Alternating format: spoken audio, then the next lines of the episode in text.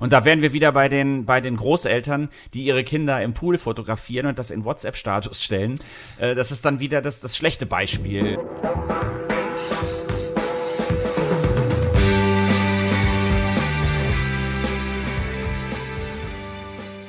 Hallo und herzlich willkommen zu Was mit Medienerziehung, dem Podcast von Smiley e.V. Mein Name ist Ralf Vilius. Mein Name ist Moritz Becker. Der Verein Smiley e.V. bietet Schulworkshops an vielen Schulen in Norddeutschland an. Dabei geht es immer um einen sinnvollen Umgang mit Social Media. Darüber hinaus führen wir in ganz Deutschland Elternabende sowie Fortbildungen und Vorträge für Fachkräfte durch. Und hier geht es dann um Medienerziehung. In diesem Podcast wollen wir Ideen und Gedanken aus unserer Arbeit reflektieren und diskutieren. Heute ist Dienstag, der 4. Juli und dies ist unsere 24. Folge und die letzte von der Sommerpause, Moritz. Das stimmt. Was ist zur letzten Folge noch nachzutragen? Zwei Dinge. Einmal die Kathedrale, in der man geheiratet hat oder heiratet bei World of Warcraft, zumindest wenn man zur Allianz gehört, muss wohl die Kathedrale von Sturmwind gewesen sein. Ich kann das jetzt nicht von, von, von mir aus hier überprüfen. Äh, zumindest okay. das ist wohl die Kathedrale, in der man da heiratet. Und interessanterweise die andere Rückmeldung betrifft auch äh, genau diesen Punkt aus der letzten Folge. Das war der, der Student, der da verheiratet war bei World of Warcraft. Genau, richtig. Ich hatte erzählt von einem Studierenden, beziehungsweise der mir erzählte aus der Zeit, als er als Jugendlicher bei World of Warcraft ähm, ja viel Zeit investiert hat. Und der war dann verheiratet, hat er geheiratet in einer bestimmten mhm. Kathedrale. Und die ähm, zweite Rückmeldung, die auch dieses Beispiel betraf, war, dass das ähm, sehr einseitig klang und so die positiven Seiten von Online-Spielen äh, ausschließlich dargestellt hat und dass dabei komplett übersehen wurde, dass es ja unter Umständen auch ein sehr problematischer äh, Jugend war von diesem ähm, jungen Menschen, der da aufgrund von Ausgrenzung nur noch online sich entwickeln konnte. Und das, das mag sein, dass das so in der Art und Weise, wie ich es beschrieben habe, wirklich nur die positiven Facetten aus seiner Jugendzeit dargestellt hat. Und darum, darum ging es mir eigentlich auch. Ähm, ich möchte nur der Vollständigkeit halber noch ein anderes Beispiel an dieser Stelle erzählen. Und zwar äh, in dem Fall auch von einem jungen Erwachsenen, der in dem Fall mir in einem Seminar mit ähm, Freiwilligendienstleistenden, also die sind dann in der Regel auch so zwischen 18 und 21 Jahren alt, mhm. hat ein ähm, Freiwilligen, Freiwilliger hat erzählt, dass er seine Jugend wohl auch mehr oder weniger komplett vorm Computer verbracht hat. Das heißt, äh, welches Spiel er gespielt hat, hat er mir gar nicht erzählt. Und bei dem war es so, dass er dann äh, nach dem Abitur wohl vielleicht auch in einem freiwilligen sozialen Jahr auf einmal mitgekriegt hat, was andere Leute zwischen 14 und 18 erlebt haben. Und er im Nachhinein dann auch in diesem Seminar gesagt hat, es hat ihn total geärgert dann, dass seine Eltern ihn nicht daran gehindert haben, so viel Computer zu spielen. Und der hat gesagt, okay. wenn er sich mehr um andere Sachen gekümmert hätte, dann wäre seine Jugend so im Nachhinein eigentlich viel schöner gewesen. So die ganzen Geschichten, keine Ahnung, was man so macht, nachts in Freibad einbrechen und da baden und solche Sachen. Das ja. hat er alles erst mit 19 dann kennengelernt und alle haben gesagt, sowieso, das ist doch normales Jugendleben. Und das finde ich einen spannenden Punkt, dass es nicht darum gehen kann oder dass das auch letzte Woche im Podcast kein Plädoyer sein sollte für, liebe Leute, lasst eure Kinder möglichst äh, 24 Stunden am Tag und nachts auch noch am Computer, ja. sondern uns ging es ja um die Bedürfnislage, mit der da eben einzelne Jugendliche dann unterwegs sind. Und für das Beispiel aus der letzten Woche war das Bedürfnis des Jugendlichen, äh, dass er ja aufgrund von Ausgrenzung in der Schule oder sonst wo nicht teilhaben konnte und in einem Computerspiel, wo er aus irgendwelchen Gründen nicht gestottert hat. Also an alle, die die Folge nicht gehört haben, sehr schöne Geschichte, bitte nachholen.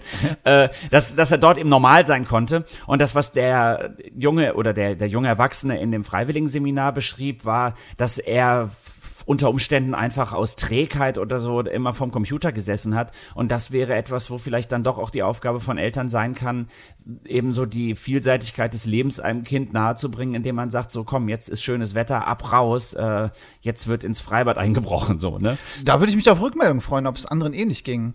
Ähm, weil äh, in der Regel hört man es ja andersrum, äh, dass so in der Rückschau äh, gesagt wird, cool wäre gewesen, wenn meine Eltern mich rausgeschickt hätten. Also das habe ich so noch nicht häufig gehört. Welche Variante? Dass jemand sagt, es war richtig viel zu spielen, oder? Nee, dass, dass man im Nachhinein sagt, dass äh, das eigentlich ganz cool gewesen wäre, wenn meine Eltern mich schon noch mal rausgeschickt hätten. Ich, ich höre das aber schon öfter, auch in, auch in achten Klassen hört man das auch, dass die sagen, eigentlich war das zu früh, als ich mit äh, acht oder neun mein erstes Smartphone bekommen habe. Also ja. ich glaube schon, dass Jetzt, Jugendliche da oft auch sehr kritisch sind. Ja. Und spannend wird, wie die dann eines Tages ihre Kinder erziehen. Auf jeden also Fall, wird, ja. wird dieserjenige, der sich in einem freiwilligen Seminar da beschwert hat, was, wie wird der damit umgehen, wenn der Kinder hat, die deren Leidenschaft dann vielleicht auch überwiegend ähm, vom Computer stattfindet. So, ne? Aber das wollte ich auf jeden Fall nochmal hier äh, eingangs in dieser Folge angesprochen haben, dass es nicht so sein sollte oder so verstanden werden sollte, dass wir da nur sehr einseitig die positiven Seiten von Online-Spielen darstellen, hier in diesem kleinen Podcast. Du hast gerade ja quasi schon das Stichwort für äh, das eigentliche Thema gesagt, nachts ins Schwimmbad einbrechen. Äh, du hast ja letzte, Genau. du hast ja letzte Woche erwähnt äh, am Ende des Podcasts, dass äh, die Frage gestellt wurde, inwieweit man Schwimmbäder mit ins Freibad nehmen Ja, die. Frage stelle ich mir ja auch. Darf man im Freibad äh, Selfies machen? Und da geht es mir natürlich nicht um die, ging es mir nicht um die Selfies, das habe ich auch gar nicht so deutlich gesagt in Nee. der letzten Folge, sondern was passiert, wenn ich dabei nebenbei auch andere Menschen fotografiere? Und das lässt sich unter Umständen nicht vermeiden, dass ich bei einem Selfie im Freibad auch irgendwelche anderen äh, Badegäste mit abgebildet habe. Und ähm, du hast, du hast recherchiert. Ja, ich habe recherchiert. Ich habe in ein paar Schwimmbädern, vor allen Dingen Freibädern angerufen. Ich meine in Göttingen, in Hannover, in Braunschweig und äh, Wolfsburg, glaube ich. Und äh, ja, die haben in der Regel äh, an die Hausordnung verwiesen, wo das sehr, sehr deutlich geregelt ist. Also nicht einfach auf geltende Gesetze wie beispielsweise Paragraph 201a im Strafgesetzbuch. Da geht es um die Regelung des höchstpersönlichen Lebensbereichs. Bedeutet jetzt für unseren Fall, dass man sowieso eigentlich gar nicht fotografieren darf im nicht öffentlichen Bereich, wo andere Menschen dann auch anwesend sind, beziehungsweise was in Schulklassen immer wieder eine Rolle spielt oder wir, glaube ich, auch in unserem Podcast schon öfter darüber gesprochen haben, Paragraph 22 im Kunsturheberrecht. Das ist bekannt als dem Recht am eigenen Bild wo ich, selbst wenn ich ein Bild von einer Person ähm, gemacht habe, was ich auch durfte, ich vor der Verbreitung dann trotzdem aber zusätzlich nochmal die Zustimmung brauche. In Freibädern ähm, ist es so geregelt, dass man nicht ohne Einwilligung andere fotografieren darf. Und das ist interessant, weil es anders ist als in Hallenbädern, denn in Hallenbädern äh, schreibt die Hausordnung vor, dass man gar nicht fotografieren darf. Also du darfst quasi mit dem Fotoapparat oder mit einem Smartphone äh, nichts machen im Hallenbad. Das heißt, die Freibäder sehen das da anders. Das heißt, die Hausordnung der Freibäder sind da liberaler. Ja, beziehungsweise ich habe ja auch mit äh, einigen Schwimmmeistern gesprochen und einer in Hannover hat ganz deutlich gesagt, äh, was auf jeden Fall verboten ist, sie mit ins Wasser zu nehmen. Also man darf keine Kameras mit ins Wasser nehmen, weil Das, das heißt, Unterwasserfilm oder so oder auch ist im, ausgeschlossen. im Becken ist auch ausgeschlossen. Reinnehmen auf jeden Fall. Ähm, das wäre, haben mehrere gesagt, ja auch gar nicht regulierbar. Also da müsste man ja Taschenkontrollen machen und so weiter und so fort. Ähm, aber sie weisen schon darauf hin, dass wenn Leute da sehr offensichtlich fotografieren, äh, dann schreiten sie ein sozusagen, wenn mehr als nur der, die eigene Gruppe sozusagen fotografiert wird. Ich glaube, wichtig ist, ja, das, und da berufen sie sich dann ja auf die Hausordnung. Weil Genau, im Grunde genommen, wenn man jetzt mal einfach Bezug nimmt auf die gesetzliche Lage, die ich jetzt eben als Laienjurist versucht habe zu beschreiben, und ich hoffe, dass ich da nicht so viel falsch gemacht habe, bedeutet das, dass also hier unabhängig von der Veröffentlichung nach Paragraph 22 im Kunsturheberrecht ich schon vor dem Fotografieren andere Leute fragen muss, obwohl das Schwimmbad ja eigentlich ein öffentlicher Raum ist. Weiter als das Recht am eigenen Bild, weil beim Recht am eigenen Bild geht es ja lediglich um das Veröffentlichen. Das heißt, wenn ich Fotos mache, wo andere drauf sind, darf ich sie nicht veröffentlichen. Das heißt, ich dürfte schon äh, im Ah, Park okay. andere Leute fotografieren, aber das ist in den Freibädern verboten. Das steht ausdrücklich in fast allen wortwörtlich auch drinne. Das Fotografieren von fremden Menschen ist untersagt. Also ich erinnere mich an viele Diskussionen in Schulklassen, wo dann gesagt wurde, dass es ja auch schlimm wäre, wenn man jetzt meinetwegen zu Hause oder irgendwo ist und schläft und wird dabei fotografiert, dann ist das ja auch peinlich und so. Und ich denke, dass es ja ganz wichtig ist, dass dieser Paragraph 201a, der den höchstpersönlichen Lebensbereich schützt, verhindern soll, dass Menschen bloßgestellt werden. Und da finde ich eigentlich sehr nachvollziehbar, dass Schwimmbäder da strenger sind, auch wenn sie ein öffentlicher Ort sind, weil ich meine, für viele Menschen äh, würde das sehr, also ich sag mal jetzt, wenn du da ins Wasser springst und du, oder du stehst unter einer kalten Dusche und verziehst irgendwie das Gesicht oder so, dann kann es pas- passieren, dass du da sekundenweise sehr peinlich aussiehst. Oder wenn einzelne Menschen sich vielleicht körperlich nicht so richtig wohl in ihrer Haut fühlen und auch überwinden müssen, ins Schwimmbad zu gehen und müssen dann permanent damit rechnen, dass sie dann vielleicht aus ihrer Sicht unvorteilhaft fotografiert werden können, finde ich das eigentlich sehr nachvollziehbar, dass Schwimmbäder da strenger sind, als das Gesetz es eigentlich müsste. Die Frage ist, äh, ist das auch ein Problem? Also hast du da was zu erfahren können? Äh, ein Schwimmmeister, mit dem ich telefoniert habe, hat tatsächlich auch gesagt, dass das vorkommt, also dass die durchaus schon die Polizei gerufen haben.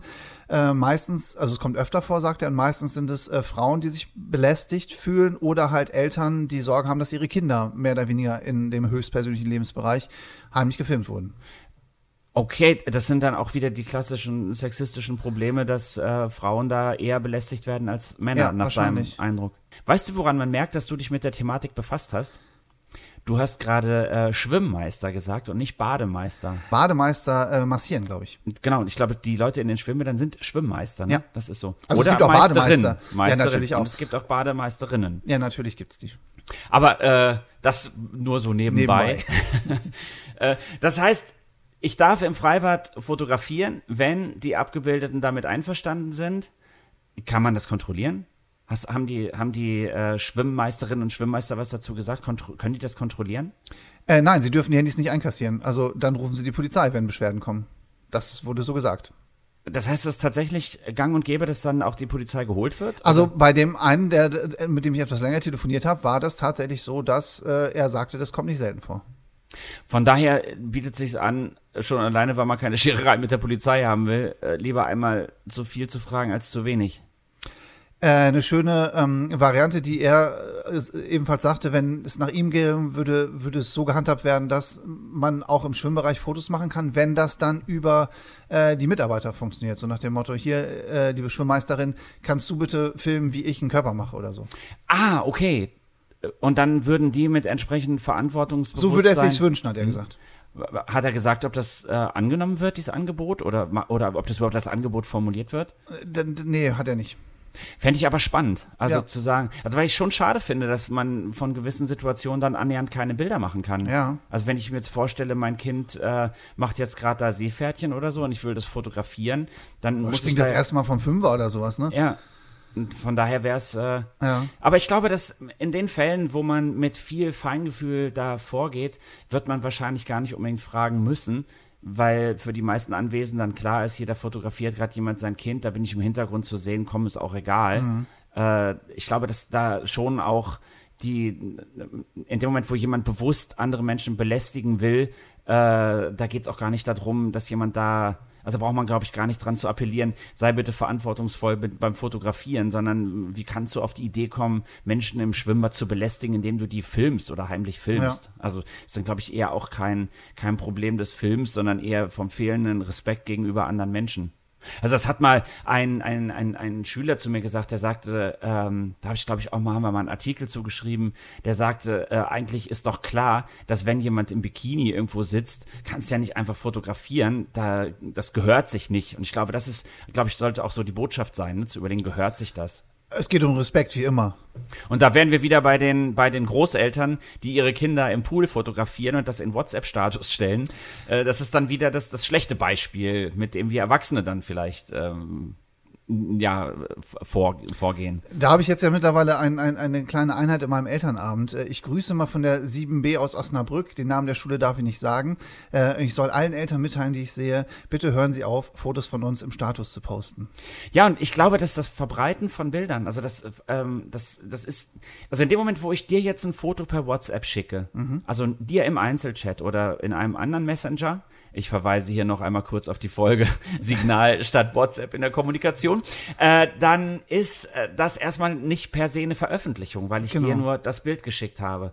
Wenn du es jetzt aber weiterleitest oder ich davon ausgehen muss, dass du das weiterleitest, kann es sein, dass ich am Ende dann doch letztendlich für diese Veröffentlichung gerade stehen muss, weil ich im Grunde genommen der Erste war, der es verbreitet hat. Und das ist auch ganz interessant, wenn dies, äh, das Recht am eigenen Bild hast du nur, wenn du Hauptwerk eines Bildes bist. Stimmt, Haben wir auch schon öfter hier im Podcast drüber gesprochen. Äh, fotografiere ich äh, dich jetzt, wie du da hinter dem Mikrofon sitzt und im Hintergrund ist äh, in diesem Fall mal meine Küche zu sehen und ich würde das Bild verwenden, indem ich sage, hier wird ein Podcast in einer Küche aufgenommen. Kann es sein, dass du auch nur halb zu sehen, in dem Fall nur Beiwerk bist, weil das, was ich darstellen möchte, ist ja die Küche als solche. Und was oft gesagt wird, ist, dass sobald eine Gruppe mit sieben Personen drauf ist, ist egal, braucht man nicht mehr zu fragen. So simpel ist das nicht. Also, also es steht keine Zahl im Gesetz. Nein, nee, genau. Also es kann sein, dass ich sieben Leute fotografiere und wenn ich dann aber drunter schreibe, die Person in der Mitte, das ist Ralf und der sieht heute ganz besonders bescheuert aus, in dem Moment bist du Hauptwerk und die anderen sind egal. Wenn ich sage, hier sehen Sie einfach eine Gruppe von sieben uninteressanten Menschen, in dem Moment äh, bist du nicht das Hauptwerk. Ja. Und das ist, glaube ich, etwas, was gerade im Schwimmbad eben sich verselbstständigen kann, wenn du eine Gruppe von Leuten fotografierst und bist ganz stolz, da in der Mitte, das ist meinetwegen dein Sohn oder deine Tochter und du verschickst es per WhatsApp und irgendwann sagt jemand, er guckt dir mal diesen peinlichen Hansel da hinten an, so, ne, der zweite okay, von links. Ja. Und dann taucht es in einem WhatsApp-Chat auf, wo dann äh, sich alle drüber lustig machen, wie peinlich diese eine Person da aussieht, irgendwie im Badeanzug oder Badehose. Und äh, auf die Weise wird dann jemand auf einmal zum Hauptwerk in einem anderen Kontext. Und das kann auch etwas sein, für das du dich dann ja zumindest, ich finde, würde auch sagen, moralisch in irgendeiner Form verantworten musst. Ja. Also selbst wenn du dann sagst, so, nee, diese Personen waren alle Beiwerk, diese Sensibilität würde ich trotzdem erwarten, äh, zu sagen, vielleicht ist da jemand dabei, der dann zwar irgendwie egal ist, aber dann doch in irgendeiner Form auf einmal ja zum Leidtragenden werden kann. Und letztendlich entscheidet das ja nicht ich und nicht du, sondern letztendlich, wenn es zur Anklage käme, würde es der Richter entscheiden. Ja, und ob etwas peinlich ist, entscheidest ja auch nicht du, ja, sondern die, die Leute, Person, die, das, ja. die, dann damit so umgehen. Ich, ich, glaube gar nicht, dass solche Sachen häufig von einem Richter irgendwie geklärt werden. Ich glaube, es geht eher darum, dass einzelne Menschen da wirklich auch sehr drunter leiden. Also ich glaube, das ja, Argument das sollte nicht Fall, sein, ja. ich will keinen Ärger mit dem Gericht haben und deshalb lade ich das Bild nicht hoch, sondern genau. eher, dass man, und ich glaube, das heute, da brauchst du viel Verantwortungsbewusstsein. Also mhm. viel mehr als ähm, in, in meiner Kindheit oder Jugend, wo wir ein, was weiß ich, ein Fotoapparat mit hatten im Rahmen der Klassenfahrt, ja. da hat man sich diese ganzen Gedanken in der Form gar nicht unbedingt machen müssen. Also äh, das ist mir tatsächlich auch schon passiert, dass ich irgendwie äh, meiner Frau da so ein Foto geschickt habe äh, von irgendeinem Konzert. Hier bin ich gerade, kommst du auch dahin oder so? Und äh, so im, im, Nachhinein da doch ganz schön peinliche im Hintergrund zu sehen waren. Jetzt kommt so ein bisschen auf deine Frau an, wie die mit diesem Bild umgeht. Die hat dann natürlich nicht weitergeschickt, aber wenn man das halt dann doch äh, gleich in Status packt oder so. Okay. Äh, und ja. nicht drauf achtet, weil man gerade so äh, ähm, überglücklich äh, wegen der schönen Musik ist, dann geht es ja auch nach hinten los. Ich glaube, schön ist tatsächlich bei so Gruppenaufnahmen und sowas, auch wenn man es nicht muss. Also diesen, ich, übrigens habe ich festgestellt, dieser Satz, äh, lieber einmal zu viel gefragt als zu wenig, der stimmt zwar, aber irgendwie nervt er auch auf die Dauer, weil er das Leben so kompliziert macht. Aber ja. trotzdem wäre es eine schöne Kultur. Also ja. vielleicht auch den eigenen Kindern so ein Foto zu zeigen, hier, wie ihr da jetzt gerade, wie wir dies und das machen. Wo haben wir denn, wo haben wir auch schon mal drüber gesprochen, über das Foto am Gipfelkreuz, das dann verbreitet wird. War das nicht die Folge Smartphones im Urlaub? Ja. Auf die möchte ich hier auch nochmal verweisen, weil, weil kurz vor der. Sommerpause kann man sich die Folge ruhig nochmal anhören. Smartphones, wie hieß die nochmal? Smartphones im Urlaub, nicht nur der Kinder oder so. Genau. Äh, verlinken wir in der, ähm, in den Show Notes, dass man sich die auch nochmal anhören kann. Auf jeden Fall. Jetzt ist auch schon fast soweit. Wir haben Sommerpause. Haben wir sonst nichts mehr? Doch. Ah, ich sagen. und sonst, ich habe ein schönes Interview gelesen und bin motiviert, ähm, mal wieder ein Buch zu lesen. Und zwar von einer Medienpädagogin, die da heißt äh, Jessica Warschak. Und zwar hat sie ein Buch geschrieben, ähm, Screen Teens, wie wir Jugendliche in die digitale Verantwortung begleiten. Und äh, ich habe gelesen ein Interview in der Süddeutschen, mhm. beziehungsweise online, süddeutsche.de, wo sie auf eine, ich finde, absolut pragmatische, beeindruckend pragmatische Art und Weise beschreibt, wie Eltern idealerweise damit umgehen, wenn denen beispielsweise ein Porno zugeschickt wurde und all diese Dinge. Und ich muss sagen, dass im Gegensatz zu dem Buch äh, Wir verlieren unsere Kinder von Silke Müller, über das wir ja auch gesprochen haben, beziehungsweise über ihren Talkshow-Auftritt bei Markus Lanz, ähm, hat dieses, dieses Interview und ich nehme an, auch das, was ich jetzt von dem Buch schon gelesen habe, äh, setzt genau da an, wie wir unsere Kinder eben nicht verlieren. Das finde okay. ich total beeindruckend, dass es wird dann nicht ähm, letztendlich wachgerüttelt im Sinne von, wie schrecklich ist die Welt, Leute, wir brauchen eine Lösung, sondern eher, ja Leute, so und so ist das. Das ist zwar irgendwie schrecklich, aber hier kommt die Lösung. Also cool. wirklich mit den Kindern drüber zu sprechen, Kinder stark zu machen für die Risiken des Internets. Und ich bin sehr gespannt ähm, beim Lesen, ob äh, ich dann immer noch so begeistert bin wie in dem Interview in der Süddeutschen. Von daher vielleicht kleiner Lesetipp an alle Eltern, die im Urlaub Zeit haben haben. Ähm, Screen Teens, äh, wie wir Jugendliche in die digitale Verantwortung begleiten, von Jessica Warschak. Und der Name schreibt sich so kompliziert, dass, dass wir ihn reinschreiben. dann auch reinschreiben. in also, ja, das klingt Shownotes. spannend. Äh, das äh, werde ich auch mal reinschauen. Nach ähm, dieser peinlichen Pause sollten wir schnell in die Sommerpause, Ralf. Ja, wir verabschieden uns für heute, sagen vielen Dank fürs Zuhören, freuen uns über Rückmeldungen an podcast.smiley-ev.de und sehen uns dann wieder, würde ich sagen, Ende August oder hören uns wieder besser gesagt. Hören uns wieder Ende August. So machen wir das. Ich freue mich drauf, Ralf. Eine schöne Sommerpause an alle. Tschüss. Ciao.